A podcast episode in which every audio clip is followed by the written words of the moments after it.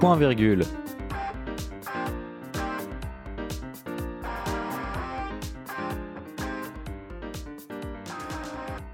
Bonjour à tous, il est 17h et on se retrouve pour ce- cette quatrième émission de Point Virgule en confinement. Et on se retrouve aujourd'hui donc en compagnie de Paul, Arthur, Axel et Kylian. Bonjour Bonjour. Et c'est merveilleux de se retrouver euh, ici pour euh, encore une fois une émission à distance. On espère euh, se revoir le plus vite possible. Mais en attendant, on va continuer à vous divertir de chez nous. Et au sommaire aujourd'hui de Point Virgule, on va tout d'abord commencer par moi, donc, qui vais vous parler de la série Euphoria. Ensuite, donc, nous continuerons avec Paul, et tu vas nous parler de quoi toi aujourd'hui? Du livre de George Orwell 1984. Parfait. Et ensuite, nous continuerons donc avec Arthur. Euh, moi, ça va parler de chasse, de pêche et surtout de cabane. Il y a un gros, un gros thème tradition aujourd'hui, j'ai l'impression, parce que juste après, Ouais. du coup, euh, on, on va pouvoir continuer avec Axel. Alors oui, alors moi sur la BNF ou euh, Bibliothèque nationale de France. Voilà, donc pour le deuxième épisode de ta chronique euh, patrimoine. Et enfin, euh, nous terminons cette émission avec le moment classique tant attendu, dont nous n'avons pas eu le droit la semaine dernière, de la dernière émission. On s'en souvient, Kylian. hein. Et oui, malheureusement, mais je vais me rattraper aujourd'hui car euh, euh, nous allons attaquer une œuvre majeure de la littérature mondiale. et pour cela, nous allons partir en voyage et traverser la Méditerranée si et seulement si les dieux nous le permettent. Voilà, et aussi ton autorisation de sortie du territoire, Kylian. Exactement, les On choses ont un pas. peu changé depuis. Euphoria est donc une série créée par HBO qui est disponible euh, donc, sur OCS depuis maintenant un an. Car en effet, euh, j'ai eu un peu de retard à la regarder. euh, et- elle est restée dans ma liste bah, depuis un an maintenant, mais je m'y suis enfin mis et je l'ai terminée. Et c'est donc une série qui est euh, dont le showrunner est Sam Levinson et qui est coproduite par Drake. Donc cette série, euh, elle est, euh, il y a une saison et 8 épisodes. Comme je l'ai dit, tout est disponible sur OCS. Et pour vous la résumer, en gros, on va suivre donc le parcours de Rue, qui est donc une lycéenne qui sort de désintox pour le premier jour en fait de sa rentrée au lycée. Enfin, pour la nouvelle année. Et en gros, ben, là-bas, elle va y rencontrer euh, donc une jeune adolescente trans avec qui elle va commencer à tisser des liens. Et euh, à partir de là, on va euh, suivre leur vie en fait et donc leurs problèmes. euh. et euh, cette série, en fait, elle va nous peindre un peu un portrait de tout ce qui se passe dans leur lycée, que ce soit dans donc, drogue, sexe, alcool, problèmes de vie, euh, questionnement identitaire, tout ça. Et cette série va nous permettre donc de le découvrir au travers de leurs yeux. Et c'est pour ça qu'en fait je la trouve très intéressante parce que euh, là où le showrunner est très fort, c'est que euh, c'est extrêmement bien fait. Euh, c'est pas ça ne tombe pas vraiment dans le cliché. Par exemple, le personnage de de Ju est pas juste là pour apporter un c'est un peu un peu méchant de dire ça mais il y a des séries on, dont on voit qu'ils le font un, quota LGBT à la série et c'est pas du tout le cas ici. Ça apporte vraiment un, un, regard sur ça, euh, une réflexion, et c'est très intéressant, c'est vraiment super. Donc euh, c'est pour ça que je recommande vraiment cette série. En plus, elle est très bien filmée. On peut voir en fait énormément de passages avec euh, des couleurs très pastel. Un peu, ça m'a fait penser en fait certains passages au film Heure. Genre Arthur, je sais que tu l'as vu. Euh, on l'a presque tous vu. Kylian. On l'a presque tous vu, je crois en fait ici, ouais. Axel, Ou- tu l'as vu aussi, Oui. non? Oui, j'ai vu aussi, oui. Ça, oui. Ouais, voilà. Où des fois, en fait, il y a des moments très pastels et, et très colorés. Et ben, on peut retrouver en fait des moments comme ça dans Euphoria aussi avec beaucoup de paillettes. Et ça donne, euh, enfin, pour illustrer par exemple les bad trips de, euh, de Roux. On la voit en fait euh, dans un monde, euh, dans un monde de pa- pastel paillettes. Et c'est, euh, et c'est, c'est très très, c'est visuellement spectac- vraiment spectaculaire. J'avais entendu dire euh, sur la série euh, que elle était, enfin, la série était très émouvante, euh, il me semble, non? C'est effectivement aussi. Enfin, il y a vraiment une grosse part sentiment sur la série. Et là, j'ai quelques reproches à faire dessus. Parce que autant, dans le, allez, on va dire dans 80% des cas, ça tombe vraiment juste. C'est, touchant, c'est vraiment super intéressant. Mais il y a encore un peu un autre pourcentage qui est un peu cliché.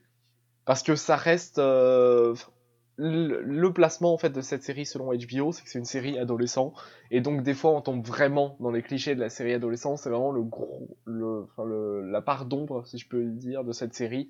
Euh, enfin, en tout cas, moi, ce que je peux lui reprocher, parce que j'ai vraiment du mal avec les séries adolescents euh, comme ça en général. Et donc, Mm. des fois, quand on tombe dans ce genre de clichés, c'est c'est pas forcément très intéressant. Ouais.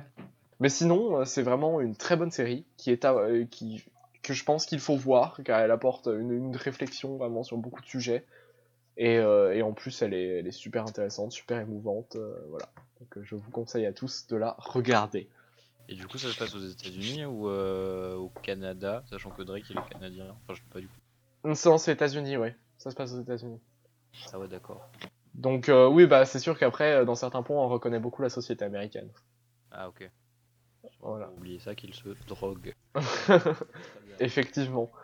Mais, euh, mais voilà, mais même en parlant de la drogue, enfin, il y a, vraiment un énorme passage là-dessus. Dans la série, euh, par exemple, bah, quand on suit forcément la désintox de Roux et aussi euh, les moments où elle essaie de se sévrer, quoi, parce que pour pas vraiment spoiler, au début du premier épisode, elle sort de désintox, mais dès qu'elle sort, enfin, elle se retourne à shooter direct. Donc, donc voilà, on suit vraiment tout ça et c'est très intéressant. Pour continuer sur la vibe de Drake et du Canada, euh, si, euh, si vous êtes euh, sevré de ce, de ce passage sur la série Euphoria, nous pouvons continuer sur un livre qui m'a beaucoup, beaucoup tenu à cœur quand j'étais plus jeune, qui s'appelle Un an de cabane par Olaf Kando. qui est paru quand même en 2004, à une époque où il y avait déjà des prix en euros, c'est pour ça qu'il coûte 14 euros. Et, et donc, euh, c'est un livre qui va raconter, c'est autobiographique, hein, euh, en tout cas en partie, et, euh, ça va raconter un an que l'auteur Olaf Kando a passé au Canada, dans la province du Yukon. Je sais pas si vous voyez à peu près, c'est dans le Grand Nord canadien, et il me semble que c'est celui qui est à l'est. Et, donc, le- l'auteur va euh, bah, déjà passer une bonne partie du livre à euh, quand même euh, faire construire sa cabane, trouver des endroits où il peut comment dire, trouver des, matériaux, des trucs, du bois, tout ce qui sert pour faire des cabanes en général.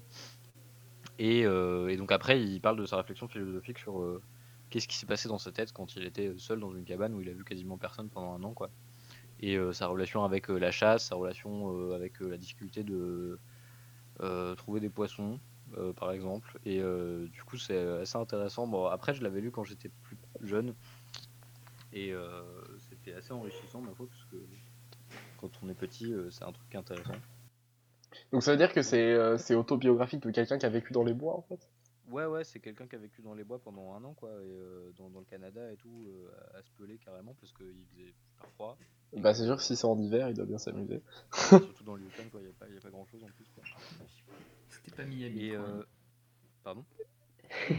C'était pas Miami l'ambiance. Non, c'est Canada. Merci Arthur pour la- cette précision géographique indispensable. C'est un peu la, la même démarche que Sylvain Tesson ou Henry Euh, To- en fait, Thoreau.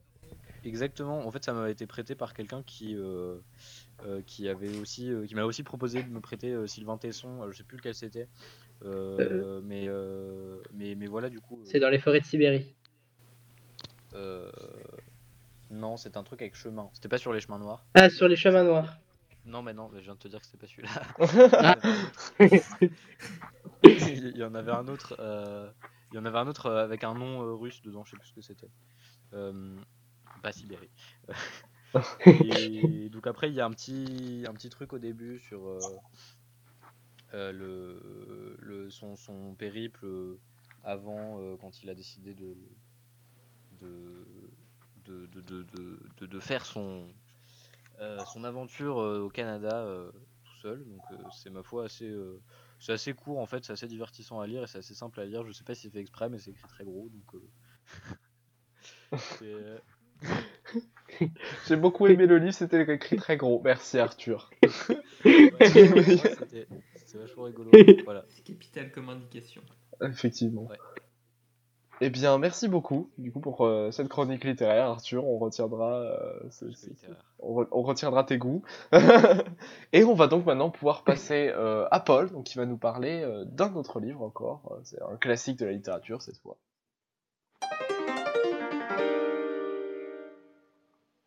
Oui, donc euh, 1984 est le plus célèbre des romans de George Orwell et a été publié non pas en 1984, mais en 1949. Il a été traduit de l'anglais par Amélie Audiberti, car George Orwell est un écrivain anglais. Euh, donc, pour comprendre d'abord euh, un peu les pensées euh, et les, écrits de George Orwell, il faut savoir que c'est un, écrivain, chroniqueur et journaliste politique. Son œuvre riche et variée porte la marque de ses engagements. Orwell entendait faire de l'écrit politique un art et dénonce les désordres politiques du XXe siècle, les dérives des totalitarismes et les dangers des manipulations de la pensée. Donc on retrouve euh, un peu cette pensée dans tous ses livres, et notamment justement dans 1984. Euh, J'ai fait un petit résumé du livre. Donc, dans son livre, George Orwell décrit une Grande-Bretagne 30 ans après une guerre nucléaire entre l'Est et l'Ouest censée avoir eu lieu dans les années 1950 et où s'est instauré un régime de type totalitaire fortement inspiré à la fois du stalinisme et de certains éléments du nazisme. La liberté d'expression n'existe plus, toutes les pensées sont minutieusement surveillées et d'immenses affiches sont placardées dans les rues, indiquant à tous que Big Brother vous regarde. Donc ça met l'ambiance déjà du, livre, le résumé, je trouve. Et pour bien, enfin, pour vous, vous compreniez l'am- l'ambiance du livre, je vous- ai trouvé un petit extrait euh, qui m'a particulièrement euh, sauté aux yeux, donc je vais vous le lire. De tous les carrefours importants, le visage à la moustache noire vous fixait du regard. Il y en avait un sur le mur d'en face. Big Brother vous regarde, répétait la légende, tandis que le regard des yeux noirs pénétrait dans les yeux de Winston. Donc, du coup, ce- cet extrait euh, assez court que je vous ai euh, proposé montre bien l'omniprésence de l'État dans la vie des gens. Donc, il n'y a pas de liberté, population ma- manipulée, le contrôle de la pensée et des actions qui est omniprésent. Ils n'ont rien d'autre à faire, donc, comme dans un régime totalitaire, euh, comme on peut le voir avec le nazisme et le stalinisme notamment. Dans le livre, tous les éléments sont décrits et euh, tout, ce que, les régimes totalitaires constituent dans la société sont décrits. Et le personnage euh, de l'histoire se situe vraiment dans cette, euh, sorte de société et on, le suit dans ses moindres pensées et faits et gestes, un peu comme si nous, on, était justement Big Brother. Donc Big Brother, c'est... c'est ah, je trouve pas le mot. Grand frère. Voilà, c'est ça. Non, le- Le oui, c'est le dictateur, c'est oui. Oui, oui, c'est ça, dictateur. Non, c'est ça, le dictateur. Donc les moindres faits et gestes sont contrôlés. Il y a une, euh, une idée qui m'a particulièrement frappé et, euh, et qui m'a que j'ai décidé de, de relever pour, euh, pour vous. Donc, c'est il y a une langue, une langue dans le livre qui s'appelle le Novlangue. Et en fait, c'est la langue officielle de l'Océania. Donc l'Océania, c'est euh, un pays fictif qui comprend l'Amérique du Nord, l'Amérique du Sud, l'Océanie, l'Afrique australe, les îles britanniques et l'Australie. Et euh, justement, cette, euh, cette novlangue, elle fournit un mode d'expression aux idées générales aux habitudes, mais elle permet aussi de rendre impossible tout autre mode de pensée. Donc en fait, plus ça va aller, plus... euh, bah, je vous en dis pas plus que pas trop non plus, parce qu'il faut pas, faut pas tout spoiler, mais euh, ça va réduire au fur et à mesure euh, le- la pensée des gens. Voilà. De... Donc l'Océania aussi euh, fait partie des trois régimes totalitaires qui se partagent le monde, les deux autres étant l'Eurasia et l'Estasia, et l'Océanie dirigée par le parti de Langsock ou du, ou du socialisme anglais, d'un autre nom. Et il faut savoir que le, le roman est aussi disponible en film, et voilà. Formidable. Et du coup, Oui, et, euh, ça- Kylian, vas-y, je t'en prie. Ouais, non, vas-y, vas-y, vas-y, Arthur, d'abord. D'accord, super. Euh, merci. Et euh, du coup, Paul, tu parlais du fait que euh, la dictature euh, qui est euh, montrée dans ce livre euh, partageait des aspects du stalinisme et du nazisme. Mais euh, du coup, c'est quoi les aspects qui étaient partagés? Bah. Faut que je décris vraiment là?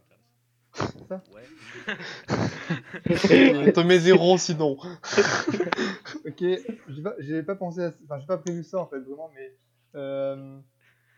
Bah, je sais pas, Kylian, t'as lu toi aussi ou pas? Tu peux lui répondre? Oui, en fait, euh, ce, qui est, ce, qui est, ce qui est partagé, c'est euh, c'est le fait qu'il y ait, bah, il y ait déjà un, un contrôle fort de la population et que euh, il y a un ministère pour tout. Euh, par exemple, ils décrivent, euh, euh, George Orwell décrit les conditions de travail, euh, notamment au sein des, des ministères. Euh, c'est ultra cadré, c'est ultra codifié. Il allait dire codifié. Oui. Ouais, je pense qu'il a dû codifier. Ah voilà. Euh, donc euh, pour continuer aussi euh, Et- sur... Et, Ah. et rien que là. J'ai dit codifié. J'ai dit codifié. Non mais c'est que t'as crash, t'as crash. Ah, j'ai j'ai crash. Ah oui, Euh, t'as arrêté à codifier. Mais tu peux continuer. Eh ben, oui, non, c'est c'est- c'est- c'est extrêmement, tout est extrêmement codifié. Et il y a l'aspect à la propagande, surtout le, le fait qu'il y ait la propagande avec le visage de Big Brother euh, qui est placardé sur tous les murs. Ouais, ça, Euh, c'est plus euh, l'aspect totalitaire, du coup, c'est pas vraiment l'aspect euh, nazisme politique euh, ou stalinisme. quoi.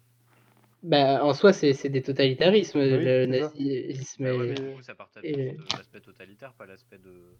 Alors, en vrai, je. Ah, c'est que tu- je- en fait, tu veux tu voudrais savoir En fait, tu chipotes un peu. Il chipote, Non, il chipote. Ouais, ça, tu chipotes parce que. Je chipote pas, je voulais juste Pour savoir toi- ce qui se passait dedans, qui, euh, qui était associé au stalinisme et qui était associé au nazisme. D'accord. Mais après, euh, sinon, c'est. Après aussi, euh, quand on remonte dans la, bi- enfin, dans les œuvres qu'ont écrit George Orwell, il a toujours été très critique envers le communisme, justement, euh, du, Bah, euh, en fait, pour- du RSS.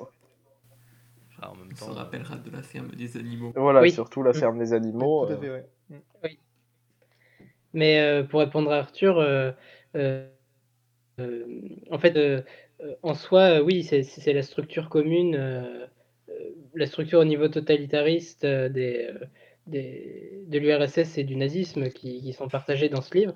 Mais c'est que George Orwell va beaucoup plus loin, en fait. C'est va, va beaucoup plus loin, notamment avec la, la destruction petit à petit du langage pour Mm. créer la novlangue, euh, qui a un aspect euh, complètement philosophique sur euh, euh, l'utilité d'avoir des, des mots pour exprimer ses pensées, en fait. Euh, En fait, il va, voilà. il va vraiment plus loin que ce qu'on connaît des régimes totalitaires de l'Europe de la guerre. Ça va vraiment beaucoup plus loin et il se crée un monde, un monde qui- imaginaire, en gros, si on peut, si on peut résumer comme ça, qui s'inspire de ce qu'il peut connaître euh, de ce qui se passe en Europe. Un monde dystopique un peu, en gros. Ah oui, c'est sûr que c'est totalement une dystopie. Un livre qui en dirait Je sais pas si- société, donc. Je sais pas si j'étais clair, mais. C'est carrément dystopique, ouais. Eh ben, très bien, merci Paul pour euh, nous avoir représenté ce classique euh, de la littérature. Et on va donc euh, pouvoir euh, passer à notre la deuxième étape donc de notre chronique patrimoine. Après Arthur qui nous explique comment faire un feu et faire une cabane, euh, on va trouver donc Axel qui va nous parler de la BNF. La BNF ou Bibliothèque nationale de France, qui est, ben, je pense, connue de tous ici. En fait, je vais d'abord revenir d'un premier temps sur comment est-ce qu'elle a su se créer au fil des années, euh, qu'est-ce qui a poussé sa création en quelque sorte, euh, à quoi elle ressemblait à la base pour en venir à ce qu'elle est maintenant. Euh, des historiens, ils ont essayé de dater pour voir à peu près quand est-ce qu'elle est apparue. Et on pourrait dire que sa vraie première création, au moins d'une bibliothèque royale, parce que euh, Moyen-Âge, c'était plutôt un roi qui était ici. C'était en 1368, euh, sous la directive du roi Charles V, et elle s'installait alors au palais du Louvre. Sauf qu'à l'époque, enfin, on écrivait moins de livres, on imprimait moins, forcément. Donc euh, il n'y avait pas vraiment beaucoup de manuscrits. Je crois qu'il y en avait à peu près 700, donc c'est pas énorme, mais c'était déjà dans l'idée d'essayer de conserver euh, la culture française de l'époque. Mais c'est à peu près seulement 100 ans plus tard qu'il y avait une réelle continuité euh, entre tous les rois qui se passaient euh, entre les différents ouvrages qu'ils avaient pu accumuler pendant leur, pendant leur vie. Puis après, là où il y a eu un, vraiment, un vrai changement pour, pour arriver à ce qui ressemble le plus actuellement euh, à la Bibliothèque nationale de France, ce serait euh, François Ier qui euh, a vraiment fondé officiellement la Bibliothèque royale en 1537 où elle s'installa à Fontainebleau. Et c'est d'ailleurs lui qui, via l'ordonnance de Montpellier du 28 décembre 1537, euh, instaura le dépôt légal. Donc le dépôt légal, c'est quoi? C'est qu'en gros, tous les documents, que ce soit littéraires, iconographiques, audiovisuels, les vidéos, même si là c'est plutôt du domaine de l'INA, euh, qui sont publiés en France euh, dans la journée, doivent être déposés à la BNF, que ce soit la BNF qui les achète ou les éditeurs qui les donnent, euh, qui les donnent à la BNF comme ça pour garder une trace euh, de ce qui était publié dans la journée. Donc vraiment tout ce qui est publié en France dans la journée, tu peux le retrouver à la BNF, tu peux le retrouver à la BNF euh, après. Donc, euh, donc ensuite, euh, Juste pour mettre une petite parenthèse, les œuvres numériques ne sont pas concernées par le dépôt légal. Euh, oui, Nous ne déposons pas nos livres chez Turfu. tout à fait. tout Ça se fait sur la base du volontariat. et, D'ailleurs, là, c'est plutôt voilà. Lina du coup qui s'en occupe de tout ça. Mm. Ensuite, donc on reprend. Après François Ier, c'est Richelieu qui s'attaqua à la Bibliothèque royale. En, en vraiment, là, il institutionnalise. Il Bon, en gros, il la créa vraiment au niveau national. euh, et il l'installa à l'hôtel de Nevers, donc dans lequel euh, elle était actuellement jusqu'à la construction du bâtiment qu'on connaît tous. Et c'est lui le premier qui institua donc cinq départements pour bien, euh, pour bien en gros classer les, différents documents par, par thème. Et d'où donc le site Richelieu actuellement, qui aujourd'hui ac- il accueille surtout les manuscrits enluminés médiévaux, les monnaies ou les documents musicaux. Euh, donc voilà, c'est le site historique de la BNF depuis Richelieu. Lors de la Révolution française, il y a un bref passage de la Bibliothèque royale à la Bibliothèque nationale par les révolutionnaires. Et euh, ils vont même euh, faire stopper le dépôt légal pendant trois ans, mais après ils vont le reprendre parce que finalement c'était quand même vachement utile. Et là on arrive tout de suite du coup en 1988, quand, sous la présidence de François Mitterrand, qui voulant insuffler un vent nouveau à cette institution et voulant donc comment dire voulant euh, eh ben, euh, pousser plus loin encore euh, l'accès à la culture pour les citoyens, euh, annonça le 14 juillet de la même année euh, la construction de l'une des plus grandes bibliothèques euh, nationales du monde, euh, tout en modernité. Et on peut d'ailleurs euh, noter que ce projet s'inscrit dans les grands travaux euh, que François Mitterrand a pu, a pu faire euh, en France lors de ses mandats. Euh, donc par exemple, on peut citer euh, l'Arche de la Défense, Bercy, l'Institut du monde arabe. Ouais, il aimait beaucoup construire, lui, j'ai l'impression. Oui. Ah, vraiment, référence euh, à la il aurait BNF fait carrière dans le BTP. hein. Arthur a envie de parler de la BNF de Limoges, je crois. Oui, je l'ai vu aussi. J'ai failli en parler. il va en parler. Il va en... Non, j'ai Attention. failli en parler, j'ai Oh, mettre, mais je disais que c'était un peu hors Paris donc, euh, et moins connu. Mais ça existe, effectivement. Euh, et donc cette bibliothèque, qui est euh, la Bibliothèque nationale de France, c'est d'ailleurs euh, François Mitterrand qui a décidé de la renommer Bibliothèque nationale de France et plus non Bibliothèque nationale, peut-être par un souci identitaire. Et donc elle fut inaugurée le 30 mars 1984 par le président lui-même sur le site de Tolbiac qu'on connaît actuellement. Donc là je vais revenir du coup plus en détail sur qu'est-ce que c'est que ce site-là qu'on connaît tous avec les fameuses quatre tours. Donc ce sont 4 tours de 79 mètres de haut et de 22 étages, donc c'est plutôt conséquent, euh, qui représentent donc chacune un livre ouvert, ça peut se voir facilement. Donc on a d'abord la tour des temps, qui, euh, qui, qui, enferme des livres traitant de philosophie, d'histoire, la tour des lois, qui, enferme des, des- des documents traitant de droit, d'économie, de politique, la tour des nombres qui traite de sciences, de mathématiques, la tour des lettres qui traite de littérature ou encore d'art. Et donc voilà ce qui forme la BNF euh, en gros. Et donc on peut noter que c'est la sixième plus grande bibliothèque au monde euh, en termes de volume, puisqu'elle euh, elle a presque dans ses tours 400 km de rayonnage. Je ne sais pas si vous vous rendez compte, c'est juste énorme. Euh, Ouais, et c'est donc une l'une des collections les plus riches du monde avec en millions 30 millions de docs dans la moitié de livres. Ce qui ferait plaisir aux profs de français. Donc, et donc bien sûr, en même temps que cette, de, cette revalorisation de la Bibliothèque nationale, il y a, ben, son rôle a été inscrit dans le Code du patrimoine et, euh, et son rôle est défini ainsi donc par ce dernier. Euh, il doit d'abord collecter, cataloguer, conserver et enrichir dans tous les champs de la connaissance le patrimoine national dont elle a la garde, en particulier le patrimoine de langue française ou relatif à la civilisation française. Et ensuite, depuis l'ouverture de cette nouvelle bibliothèque en 96, euh, elle doit assurer l'accès au plus grand nombre aux collections. Donc c'est vraiment dans un, donc ça a été vraiment construit pour pour, pour avoir l'espace déjà pour stocker tous les documents, bah, tous les documents historiques, euh, enfin historiques, littéraires, iconographiques de France, et pour assurer l'accès euh, au plus grand nombre pour que tous les citoyens, euh, tels quels qu'ils soient, puissent avoir accès à cette culture. Ouais, et puis pour faciliter la recherche aussi, j'imagine. Oui, il y a tout un étage qui est réservé aux chercheurs avec des salles de travail euh, rien que pour eux. Exactement. Et donc maintenant quelques chiffres sur la BNF. Donc euh, elle a coûté à l'État près de 8 milliards de francs, soit 1,6 milliard d'euros en tenant compte de l'inflation, ce qui n'est pas rien. Et elle continue chaque année de coûter à peu près 200 millions d'euros euh, pour son coût de fonctionnement, ce qui n'est pas négligeable non plus. Euh, ensuite, on peut dire qu'elle a reçu en 1996 le prix de l'Union européenne pour l'architecture contemporaine Miss van der Rohe. Euh, et donc c'est l'architecte Dominique Perrault qui, à l'époque était un très jeune architecte pas très connu qui a reçu le prix. Donc on peut imaginer que ça a très vite lancé sa carrière. Et, euh, et quoi d'autre? Eh bien, Je peux vous inviter aussi, si ça vous intéresse, d'avoir accès à beaucoup de documents. Euh, depuis 1997, la BNF a mis en place euh, Gallica, je ne sais pas si vous connaissez. C'est donc la bibliothèque numérique de la BNF sur laquelle ont été scannés près de 6,5 millions de documents. Et au niveau européen, la BNF participe à l'Europeana. C'est une bibliothèque numérique européenne sur laquelle on peut retrouver près de 60 millions de documents que les 27 pays de l'Union européenne, sans l'Angleterre maintenant, partagent à ce site pour vraiment avoir euh, un centre de la culture européenne et de la littérature européenne. Euh, impressionnant, effectivement, surtout que ça fait un grand bâtiment, quoi. Puis une grande institution, vu tout ce que tu nous as dit euh, sur, euh, sur leur récolte de livres. Mhm. Sans oublier qu'ils ont d'autres bâtiments en dehors de celui-là, euh, ils en ont plusieurs dans Paris et en province. Voilà, le fame- la fameuse BNF de Limoges. J'ai vérifié quand même, c'est en fait c'est la bibliothèque francophone multimédia, c'est pas une BNF euh, littéralement. oh, tu nous as menti. Non, c'est pas une succursale de la BNF, mais c'est une, c'est- c'est Ouais. une bibliothèque. ouais, Par contre, à ouais, Sablé-sur-Sarthe, Hmm. Magnifique. Et, euh, mais du coup, les plus grandes bibliothèques du monde, tu sais ce que c'est?